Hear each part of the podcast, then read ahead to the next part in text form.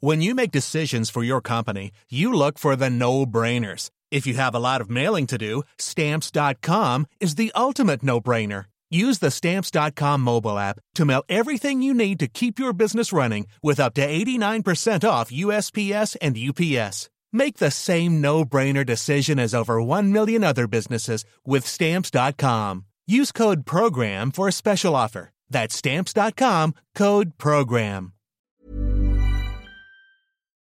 Dear listeners, good morning and welcome to Comme d'Archi, the podcast that opens the doors to the fascinating world of architecture. For newcomers, let me introduce myself. I'm the spokesperson of Anne Charlotte Despont, PhD in History of Architecture, published author, head of a communication and development agency based in Paris, France, dedicated to architecture. Let's meet every week to discuss culture and architecture with specialists and learn how to look at projects through a context and diversity lens. Thank you for being with me today, and now it's time for talent. Bienvenue dans Comme d'Archi.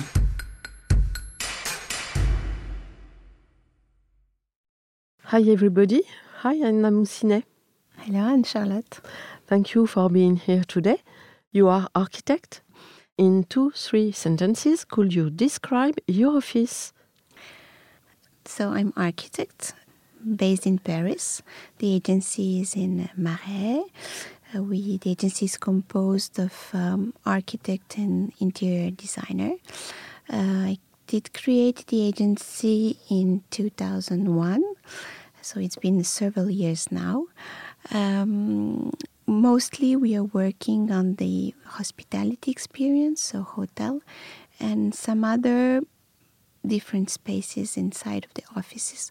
But I would like most to to describe uh, maybe one of the project, the hotel project.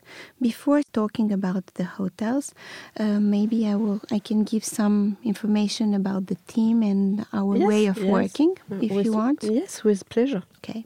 So, as I said, the team is composed of architect and interior designer who will follow my inspiration and uh, um, and orchestrate the how known and skills to tell a new story, create a bespoke architecture that brings out the best of each project. My studio create a new identity for each project.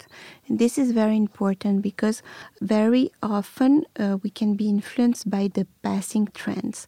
And this is what we want to allow. And, and I hope that, um, that the project that we are working on are more unique and with a timeless result.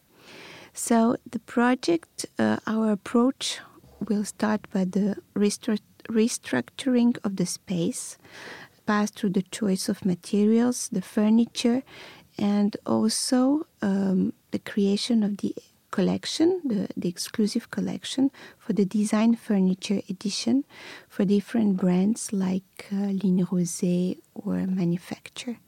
So this is the major um, elements, topics that uh, we are working on. Um, in the studio, where so as I said, we explore two major fields. Uh, it will, is the high standing hospitalities project and the services area.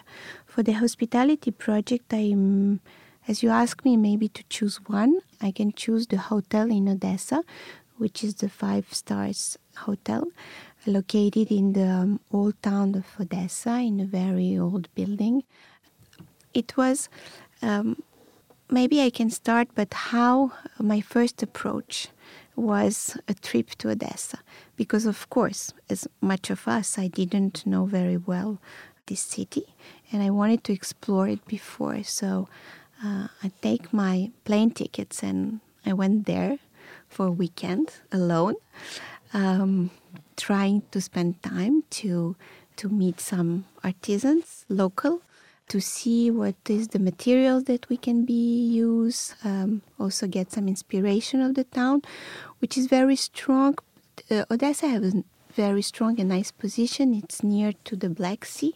So uh, the black sea if the, the location the strongness of this sea the colorfuls um, and all this emotion uh, i felt that i should bring some inspiration inside of the hotel I spent time walking through the uh, through the city, the old town, which is it's the small town. They say it's a small town, it's more family, but uh, more leisure than business.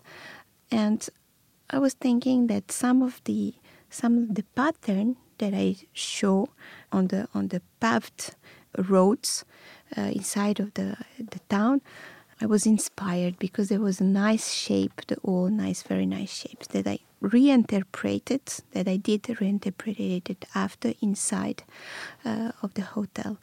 I went to also to visit the the school, the art school, and spoke, spent some times with the students there.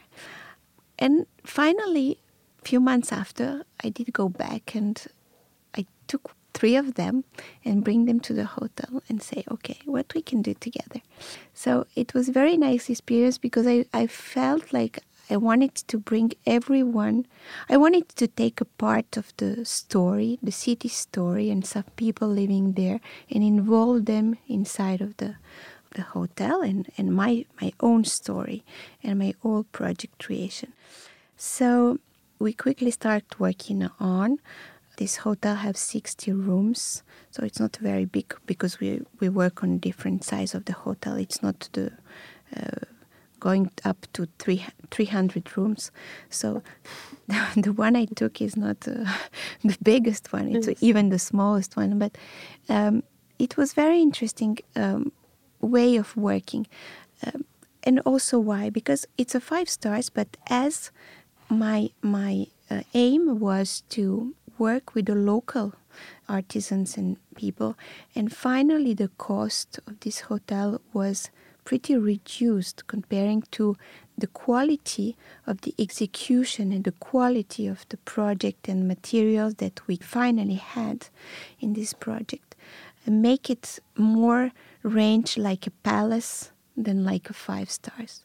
Mm-hmm. And this approach was interesting because I felt like I took the maximum of, each of them and of the quality I could find locally and put it inside. So um, it was pretty impressive when we delivered this hotel because there was like TV Sheen and, and some other journalists that can come and they would say, wow, in Odessa, what a, what a beautiful hotel. It, it was like, yes, it was a very nice hotel, but in some other town, it, the people will be less surprised. And I was very touched by this feeling that making something unique for them, it was also my part of the job, and I was pleased to do it. After, when we need to talk about the interior design and the inspiration, yes, the inspiration, uh, the hotel. Um, the richness of the elements, the elegance, the materials, and, and all the creation, it's uh, high standing. Uh, you can see through. Will you describe it? Of course. Uh, so, to give an example, um, the floor, the whole floor that I work on uh, is in different uh, stone and marbles. And the stone and marbles are work like a marquetry um, that we use to make when we work with the, with the leather. But uh, here I, I, push them so far and uh, we create a lot of shape and forms and with uh, some um, integration of the brass metal um, very thin uh, lines inside we have a very beautiful bar in alabaster um, we create a special wall finishing uh, with the gold leaves we create all the lighting that you can see was created specially for the hotel. So I, I draw them the, the studio, uh, work on it, uh, design them, uh, made by the, an Italian firm uh, who follow us on this project, and and the, the rooms and the and the suites um, pay a particular attention to all the details. What I want to to say that it's for for me the the detail the this part of the our job how to work a detail how to make it the best way is it's essential it's very very important because the difference on the quality and difference of imagination and creativity will pass by the quality of the detail. And this is uh, this is something that will make us different from one interior designers than another one. It's the approach to detail, how we approach the detail, how we make it happen uh, to be the most uh, um, beautiful. It's not enough, but the most efficient, if we can say. So. Odessa was a, a great experience, and um, I had a, this very uh, big chance that the the client uh, give me really the a lot of uh, liberty and a lot of possibility to create as I wanted. Uh, so finally, this hotel uh, is um, it's an M gallery by Sofitel, and it's a flagship of the of the brand. Uh, this is the one that we find on all the catalogs, all the so this is their the, the most uh, successful one. So it was a pleasure for me to to be part of it. Bravo. Merci. Thank you. Bye bye, everybody. Uh, thank you very much, You're Anna. Moussinet. And uh, see you next Wednesday for our new Comme in English. Take care of yourself. Bye.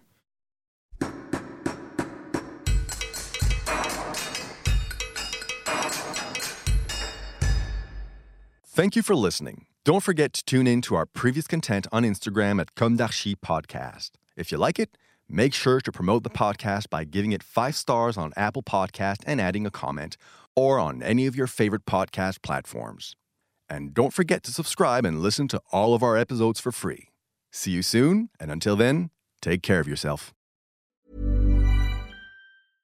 Imagine the softest sheets you've ever felt. Now imagine them getting even softer over time. That's what you'll feel with Boll and Branch's organic cotton sheets. In a recent customer survey, 96% replied that Bowl and Branch sheets get softer with every wash. Start getting your best night's sleep in these sheets that get softer and softer for years to come. Try their sheets with a 30-night guarantee. Plus, get 15% off your first order at bollandbranch.com. Code BUTTERY. Exclusions apply. See site for details.